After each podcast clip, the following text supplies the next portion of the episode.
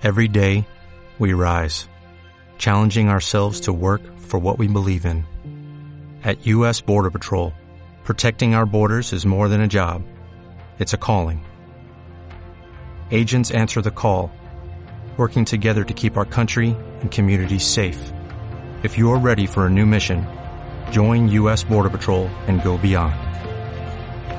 Learn more at cbp.gov/careers. ¿A ustedes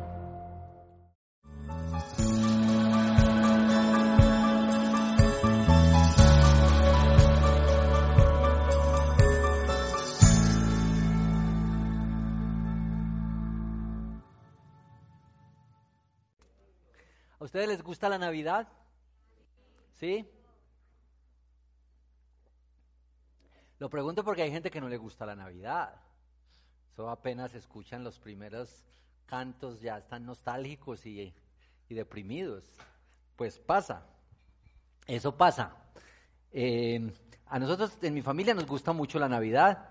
Por allá desde octubre ya mis hijas están buscando el arbolito en la caja, donde ha reposado todo el año, y están listas para armar su Navidad.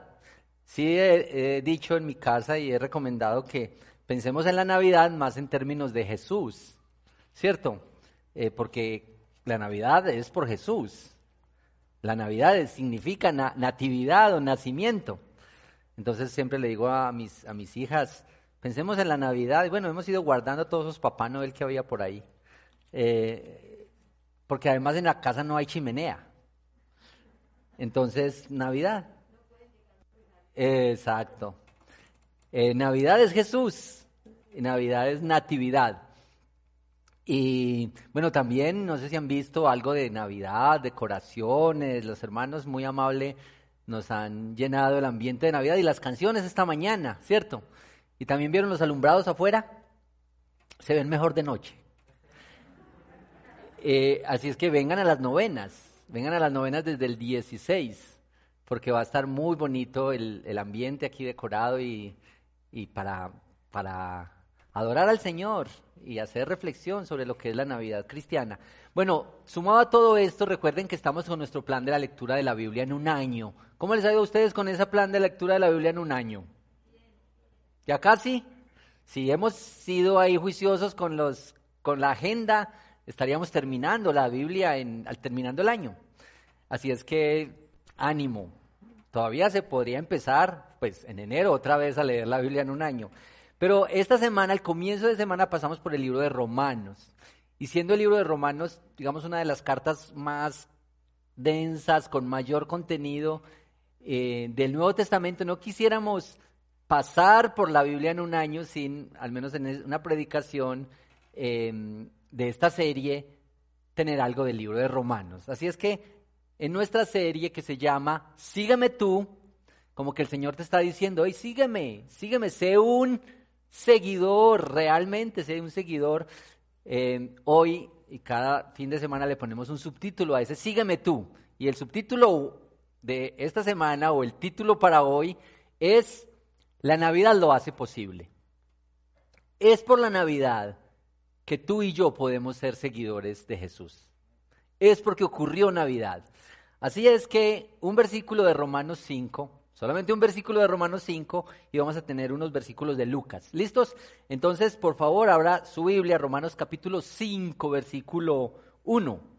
Y vamos a leer juntos este texto que menciona una de las doctrinas más grandes de toda la Biblia y de la que habla abundantemente en todo este libro de Romanos. Así es que, por favor, Romanos capítulo 5, versículo 1. Dice la palabra del Señor. En consecuencia, ya que hemos sido justificados mediante la fe, tenemos paz con Dios por medio de nuestro Señor Jesucristo. Amén. Señor, oramos por esta palabra que es santa, que es poderosa, que es gloriosa, que nos habla en todo tiempo. Y queremos decir que hoy también tenemos necesidad que tu palabra cobre vida en nosotros, que nos atraiga hacia ti, que por tu palabra seamos convertidos a ti hoy, Señor, y que quizá eh, los que necesitan ánimo, consuelo o esperanza hoy puedan tenerla en tu palabra. Te lo pedimos, oh Señor, en el nombre de Cristo Jesús. Amén. Amén. Bueno, voy a tener solamente dos puntos en esta predicación y los dos son ese versículo. El primer punto es la primera parte. Dice, hemos sido justificados. Hemos sido justificados. Ese es el primer puntico. Hemos sido justificados. Y finalmente, ¿qué es eso de la justificación que nos han dicho tantas veces? ¿De qué se trata eso de la justificación? Eh, un resumen corto, porque pues esta no es una predicación principalmente sobre esta doctrina que es tan grande y que nos demoraríamos, nos demoraríamos bastantes días para entrar profundamente en ella, pero un recorderis breve de lo que es la justificación. Justificar es declarar justo, hacerlo a uno justo con Dios. La justificación es Dios declarando justo a aquellos que reciben a Cristo, basándose en, que la justicia de Cristo es imputada a la cuenta de aquellos que lo reciben. Recuerden como dice 2 de Corintios 5:21, al que no cometió pecado, Dios lo trató como pecador. Y bueno, la justificación es una doctrina que está a lo largo de toda la Biblia, pero si usted quiere tener un resumen, una síntesis de la justificación, por favor lea Romanos 3 del 21 al 26. Esos cinco versículos tienen una buena síntesis de lo que es la justificación. Romanos 3 del 21 al 26. La justificación implica una doble transacción, doble, algo que recibimos y algo que, Dios toma, que Dios toma nuestra maldad y nuestro pecado, pero también nos da algo. Bueno, y les voy a contar una ilustración que le escuché al pastor Diego inicialmente, eh, pero se las voy a contar ahorita cuando les diga estas cinco palabras para recordar lo que la justificación es. ¿Listo? Entonces, muy importante, cinco palabras así muy concreticas para que usted recuerde bien en este repaso de lo que es la justificación, que es el primer punto de este versículo. La justificación es un acto divino. Y pues este divino aquí no es, ay, es una muchacha divina. No, es divino quiere decir que es de Dios. Nadie más puede justificarte. Ni los pastores, ni los hermanos con todo lo querido que son, eh, ni tus buenas obras, ni tu disciplina. Nadie puede justificarte delante de Dios. Solamente Dios puede justificarte. Es un acto divino, solamente Él puede hacerlo. Entonces, primera palabra. Yo creo que aquí tengo las palabras en la pantalla para que las vamos recordando también. Número dos, es un acto inmediato. Nosotros decimos que la justificación, que cuando Jesús murió en la cruz, alcanzó estas dos cosas para ti. Número uno, la justificación y número dos, la santificación. Y decimos, junto con el catecismo de Westminster, que la justificación es un acto que ocurre inmediatamente y la santificación es un proceso. Por eso hablamos de la santificación progresiva. Entonces, usted esta mañana pudo haber entrado por esa puerta sin ser justificado. Y puede ser que salga siendo justificado por Dios porque es un acto que ocurre inmediatamente cuando el pecador viene arrepentido delante del Señor y por la fe confía en Él y deposita toda su seguridad y su esperanza en el Señor. Entonces, es un acto divino y es un acto inmediato. Tercera palabra, la justificación es un acto legal, es decir, pertenece al mundo de lo legal. Mire cómo lo dice Gálatas 4, versículos 4 y 5. Cuando se cumplió el plazo, Dios envió a su Hijo, nacido de una mujer, nacido bajo la ley, para rescatar a los, a los que estaban bajo la ley, a fin de que fuéramos adoptados como hijos. Jesús nació bajo la ley que tú y yo quebrantamos. Y Jesús nació bajo esa ley para no quebrantarla. Por eso decimos que no solamente Jesús murió la muerte que nosotros merecíamos, sino que también vivió la vida que nosotros teníamos que vivir y no vivimos. En la justificación también opera la justicia de Dios, porque esa era su ley. Así es que el perdón de nuestros pecados no podía ser así nomás. Alguien tenía que pagar los platos rotos. Y lo que hace Dios es poner nuestra culpa, nuestros pecados en Jesús. Así es que esta es la parte de la de lo que la justificación es un acto legal. Entonces vamos con las palabras a ver. Número uno, es un acto divino, solo Dios. Segundo, es un acto inmediato, ocurre así. Esa es la certeza. Eso es lo que dice la palabra del Señor. Yo no me lo estoy inventando. Número tres, es un acto legal. Se está haciendo una transacción legal en la justificación. Número cuatro, la justificación es un acto irrevocable. Y aquí con este que es un acto irrevocable decimos, afirmamos la convicción que la salvación no se pierde, que el Señor te justificó hoy y para siempre, que no tienes el riesgo que mañana el Señor amanezca enojado contigo y diga, ya no te voy, te voy a quitar la justificación. Si has sido justificado mediante la fe, puedes estar seguro que esto es permanente para ti. Seguramente Dios tendrá que disciplinarnos tendrá que enseñarnos, tendremos que caminar, aprender cosas, pero la justificación es un acto por la gracia del Señor en el que podemos descansar y estar seguros. Y yo no sé ustedes, pero a mí me permite eso caminar con mucha libertad. Cuando he pecado, saber que eso no es lo que determina mi, mi futuro y mi caminar, que vengo, puedo venir en arrepentimiento delante del Señor y el Señor me recibe y me perdona. Pero también cuando he hecho muchas cosas muy bonitas y muy buenas y siento que mi corazón quiere enorgullecerse por tantas cosas buenas, tengo que decir lo mismo. Así como he pecado, eso no me separó de Dios. Igualmente cuando he hecho cosas buenas y he sido muy amable y, tengo cierto orgullo, eso no me hace más cercano a Dios. He sido justificado y esto es permanente y es irrevocable. Ya llevo cuatro palabras, ¿cierto? Me falta una. Y la última palabra es que la justificación es un acto que va acompañado.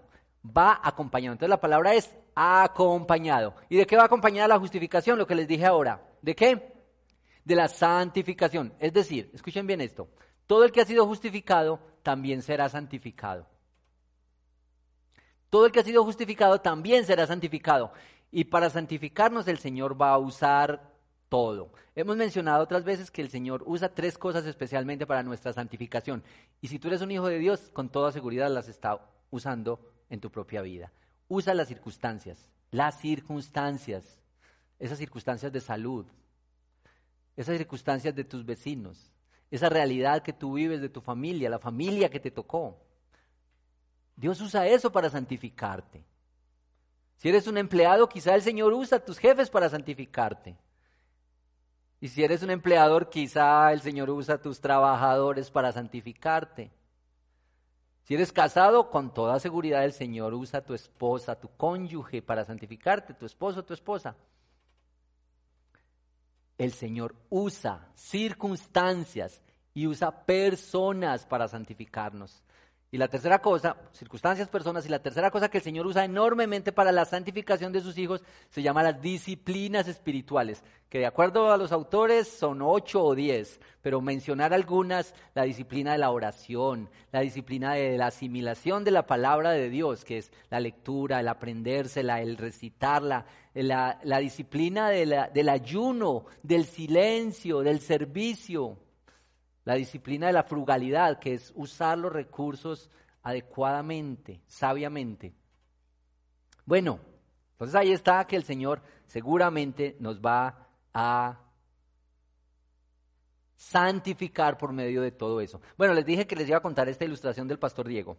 Yo se la escuché al pastor Diego, no sé si era original, original de él o también era de otra persona, pero que en la, justificación ocurre esta, esta doble transacción. Y bueno, ahí está esta persona que tiene una deuda tremenda con el banco. Una deuda que lo mantiene oprimido, no lo deja dormir. Muy preocupado. Esta deuda es más grande de lo que él puede llevar, pero es una deuda. Así es que él llega juicioso al comienzo del mes con su cuota para pagar en el banco esta cuota que tanto le preocupa. Y cuando llega a la taquilla, la chica de la taquilla le dice, señor, aquí ocurre algo, es que eh, aquí dice que usted no debe nada. No, esa cuenta está en cero. Y entonces esta persona dice, pero, pero yo no he pagado. Eh, ¿Qué pasaría aquí? por favor, vaya allá donde el, el asesor y va que le explique, va y le explique y le dice, efectivamente alguien vino y pagó esa deuda por usted. Entonces esta persona está pues muy contenta pero confundida, mm, no sabe bien y dice, pues bueno, si eso ocurrió yo me voy feliz, era un poco de plata, pero yo me voy tranquilo, pues imagínese. Y la persona va saliendo del banco, pero cuando va llegando a la puerta, la misma muchacha de la, de la caja le dice, señor, venga, venga, venga, es que hay algo más que le tengo que decir. La persona que le pagó esa deuda que usted tenía, también le dejó la cuenta de él a usted. Ahora usted es el titular de esa cuenta. Toda la riqueza y los bienes de esa persona ahora están a su nombre. Y entonces esto sí es muy loco. Así ocurre la justificación. No solamente que Dios tomó nuestras culpas y nuestros pecados, sino que la Biblia dice que nos dio su santidad, que nos dio su justicia perfecta, que su bondad fue puesta a nuestro favor. ¿No les parece que esto es muy glorioso? Esta es la buena noticia del Evangelio y nosotros deberíamos gloriarnos en eso. Bueno, una pregunta a estas alturas del partido es, ¿tú estás seguro que has sido justificado mediante la fe? Mira mi pregunta, yo no te estoy preguntando si, si, si, cuánto hace que vas a la iglesia o a cuántas iglesias. Yo tampoco te estoy preguntando si tienes una Biblia en tu casa, abiertica, allá en el Salmo 91. Eso es muy bueno. Pues yo no estoy preguntando si, te sabes las canciones o si miras cultos toda la semana en internet. Te estoy preguntando si tú has venido conscientemente, arrepentido delante del Señor por la obra de Cristo a decir, Señor, yo me rindo a ti. Quiero que tú seas el Salvador y el Señor de mi vida.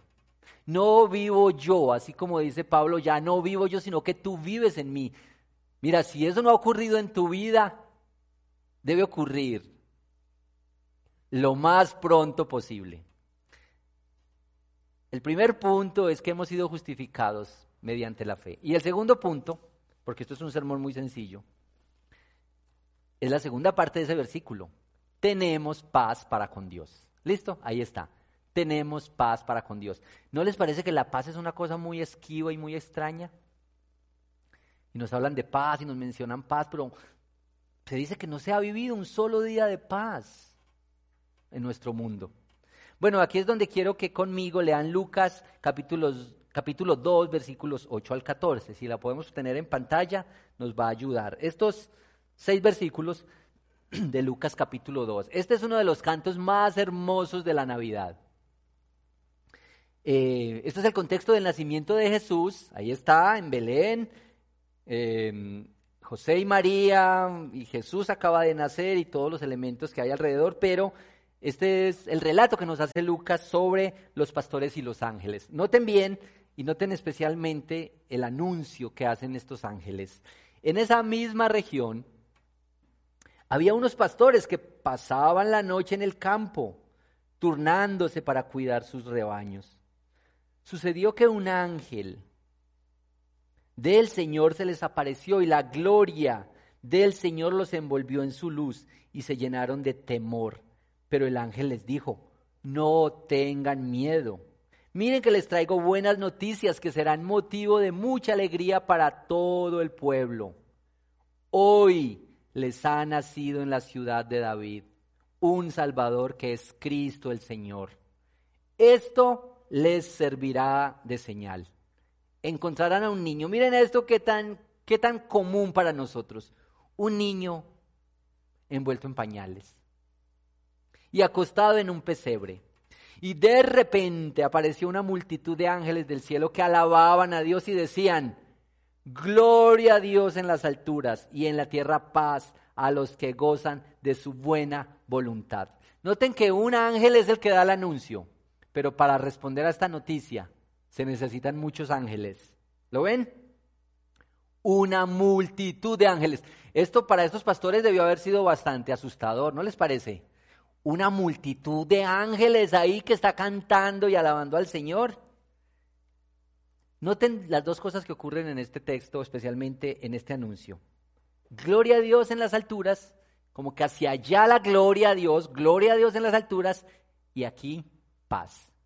Gloria a Dios y aquí paz.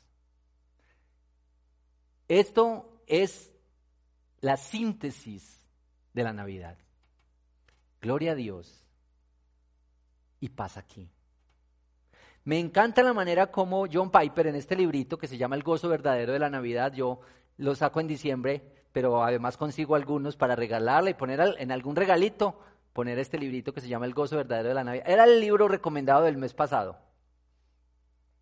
Y bueno, habla mucho de, ese texto en, ese, en este librito habla mucho de ese texto de, de mm, Lucas 2.14. Bueno, ustedes pueden adquirir este librito también, pedirlo en Poema, es muy barato y, ponerlo en algunos regalitos de Navidad, especialmente para personas que quizá no son creyentes todavía y, y es una manera de contarle a otros, de anunciar acerca del Evangelio. Pero quiero leer, quiero leer dos párrafos de este texto acerca de esta noticia y de la idea central de la paz. Mire bien, el propósito de Dios es darte paz al convertirse en la persona más gloriosa en tu vida.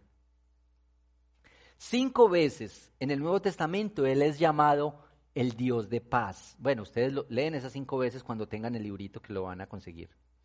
Esto significa que la paz de Dios o la paz de Cristo nunca, nunca podrán ser separadas de Dios mismo y de Cristo mismo. Si queremos que la paz gobierne nuestras vidas, Dios debe gobernar nuestras vidas. Cristo debe gobernar nuestras vidas. El propósito de Dios para ti no es darte paz sin que antes Él gobierne sobre tu vida. Su propósito es darte paz al ser la persona más gloriosa de tu vida. Y lo que ocurre aquí es como ocurre en otros escenarios. Es mejor tener a Dios que tener los regalos de Dios. Aunque lo que nosotros a menudo queremos es al contrario. Queremos los regalos de Dios, las bendiciones de Dios, las dádivas de Dios sin Dios.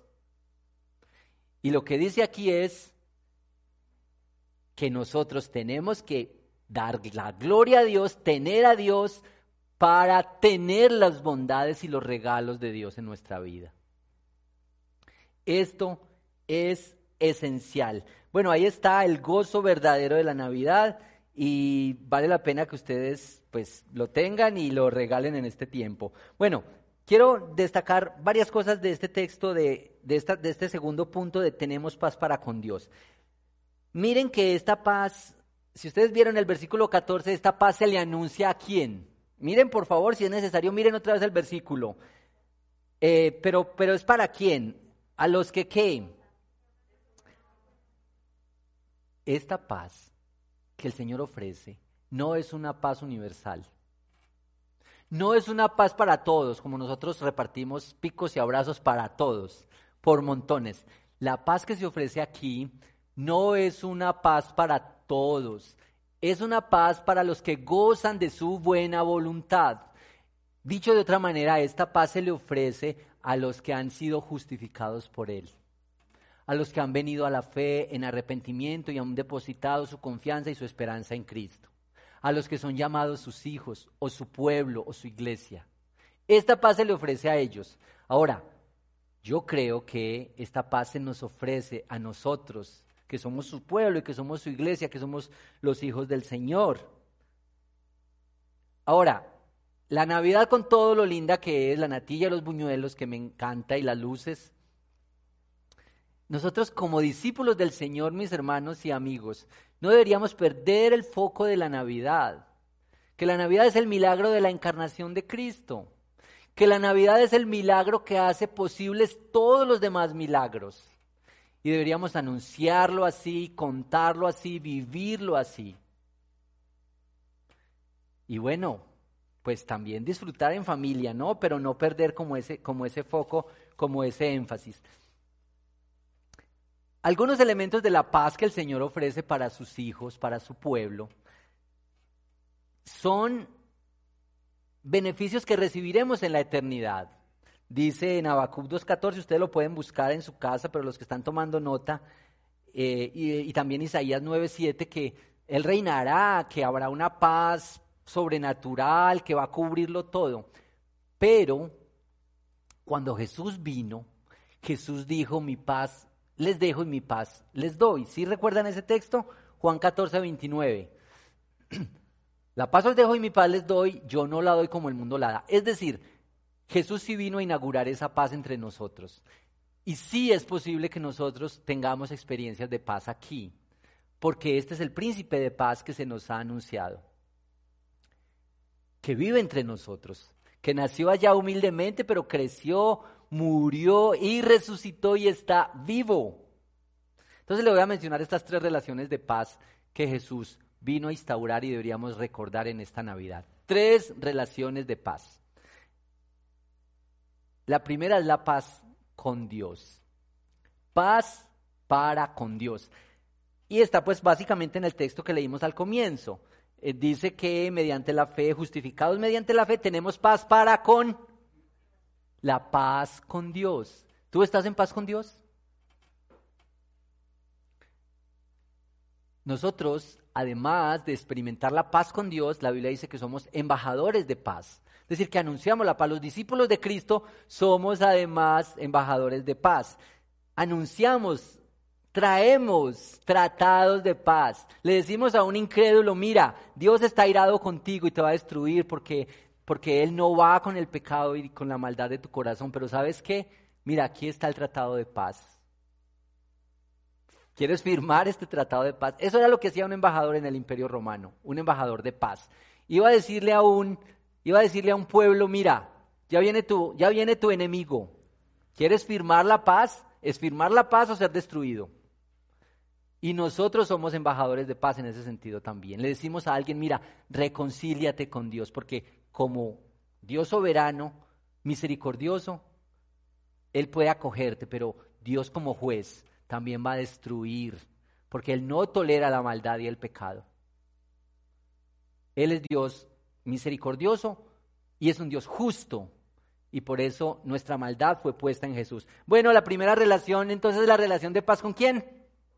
La relación de paz con Dios. Mediante, mediante esa paz, su ira, se, su ira contra nosotros es aplacada por Jesús. Y si somos hijos de Dios podemos vivir tranquilos en que Él está trabajando para producir en nosotros su misericordia, para que maduremos en la fe, para que gocemos la vida haciendo lo que podemos hacer, lo que sabemos hacer, lo que el Señor nos entregó y extendamos las manos y honremos al Señor con nuestra vida. Si somos hijos del Señor podemos descansar en esa realidad.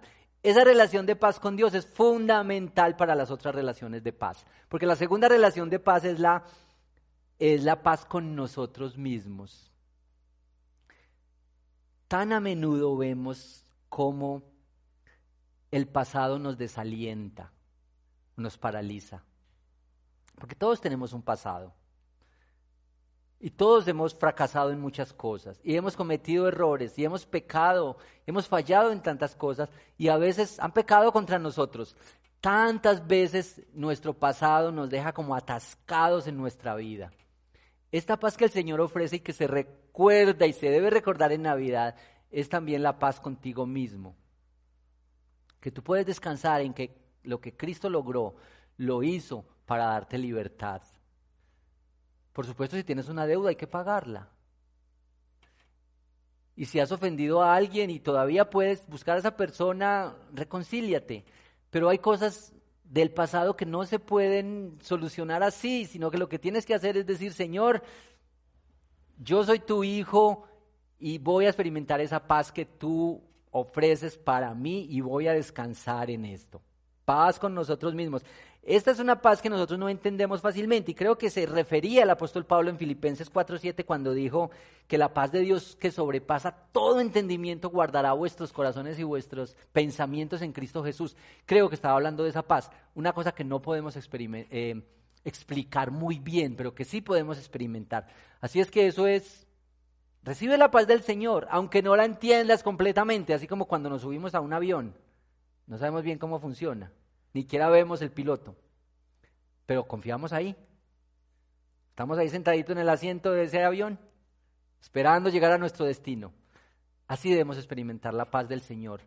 No la podemos explicar muy bien, no la podemos entender muy bien, pero es lo que el Señor ha garantizado para nosotros. Goza la paz del Señor, disfrútala, compártela, bueno, paz con Dios, paz con nosotros mismos y tercera relación de paz es la paz con los demás. Esta es la relación que menos podemos controlar. Porque ¿cómo hacemos con los otros? ¿Cómo hacemos con los otros? Pablo dice en Romanos 12, 18, si es posible en lo que dependa de ustedes, vivan en paz con los demás. Y yo digo, mire, si hay una rivalidad, una pelea, un conflicto, en su familia o en su círculo cercano, que no sea por ustedes. Así. Que no sea por usted que es un discípulo del Señor. Que no sea por usted que es, que, que es una persona que ha sido justificada por Cristo.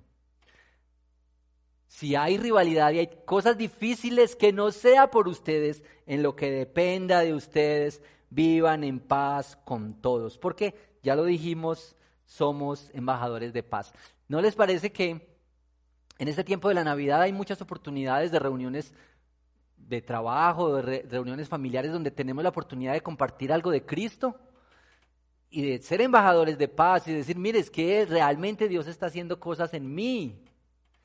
Ahora, si tienes la oportunidad en esa reunión familiar donde la mayoría son incrédulos y te dicen, a ver, muéstranos alguna cosa de lo que has aprendido este año, de lo que has experimentado que no les vaya a pasar como el del chiste. Les cuento un chistecito. Pero ustedes se ríen porque los chistes. Entonces iban en el avión, iban en el avión. Iba el avión lleno, mucha gente, pero empezó una turbulencia tremenda. Y todos empezaron el pánico. Y era increíble pues lo que estaba pasando, el ambiente y, y la sensación de que esto se acabó. Pero allá adentro iba un cristiano entonces los que sabían que iba un cristiano en medio de la confusión y del susto y el pánico en que estaban, miraron al cristiano. Le dicen, oiga, oiga, ¿por qué no hacemos alguna cosa de lo que hacen en su iglesia? Y el hombre dijo, sí, recojamos la ofrenda. Mira, quizá hay una oportunidad de compartir. Quizá hay una oportunidad de anunciar a Cristo de abrir la palabra del Señor, de decir es que la Navidad es Cristo, la Navidad es la paz que Él nos puede dar, la, Navidad es la restauración y la reconciliación de nuestra maldad por la obra de Cristo y la libertad que nosotros debemos y podemos tener en Él. Un discípulo, un discípulo de Cristo es alguien que está haciendo, que, que fue justificado, que está siendo santificado y que ahora puede experimentar la paz. La paz en esas tres relaciones, en su propia alma y en su propio corazón. No hay nada mejor que tener esta realidad de la paz en el corazón. Y de ahí vamos expandiendo la paz, vamos repartiendo, vamos entregando unos a otros. Mire, esta frase que yo ya la dije, pero el propósito de Dios es darte paz al convertirse en la persona más gloriosa en tu vida. Y la pregunta para el atrio, la pregunta para conversar, al final, a la salidita o en el camino a la casa. ¿Cuáles son los efectos de que Jesús sea la persona más importante en tu vida? Eso, eso ¿qué quiere decir en nuestra, en nuestra vida práctica? Que Jesús es lo más importante en nuestra vida. Eso cómo es en nuestro andar diario, en nuestra interacción, en nuestras relaciones, en nuestras decisiones. Bueno, eso es. Cierra tus ojos y oramos y damos gracias al Señor. Dios, nosotros necesitamos experimentar esta realidad de la paz en nuestro corazón. Esta paz se ve tan a menudo afectada o alterada por nuestras decisiones, también por nuestro pecado. Esta paz se ve alterada o afectada porque respondemos mal al pecado contra nosotros y porque pecamos contra otros. Y nosotros, Señor, queremos pedirte que esto, que es la esencia de la Navidad, que es la, la realidad de la encarnación de Cristo, que hace, que es el milagro que hace posibles todos los milagros, sea una realidad en nuestra vida, Señor. Que nosotros podamos experimentarla en lo profundo de nuestro corazón, pero expresarla también y vivir con gozo. Que podamos vivir en arrepentimiento delante de ti, sabiendo que hemos sido justificados y que somos aceptados. Permítenos ver y vivir esta justificación, que es divina, que es legal, que es inmediata, que es irrevocable. Señor, permítenos descansar en esta realidad de ser hijos tuyos y gozarnos en la libertad y así extender tu bondad y tu paz a otros en nuestros entornos y en nuestra familia. Que aprovechemos este tiempo, las oportunidades para anunciarte a ti, para testificar del gozo y de la libertad que tenemos en ti, Señor. Te lo pedimos y te damos muchas gracias en Cristo Jesús. Amén.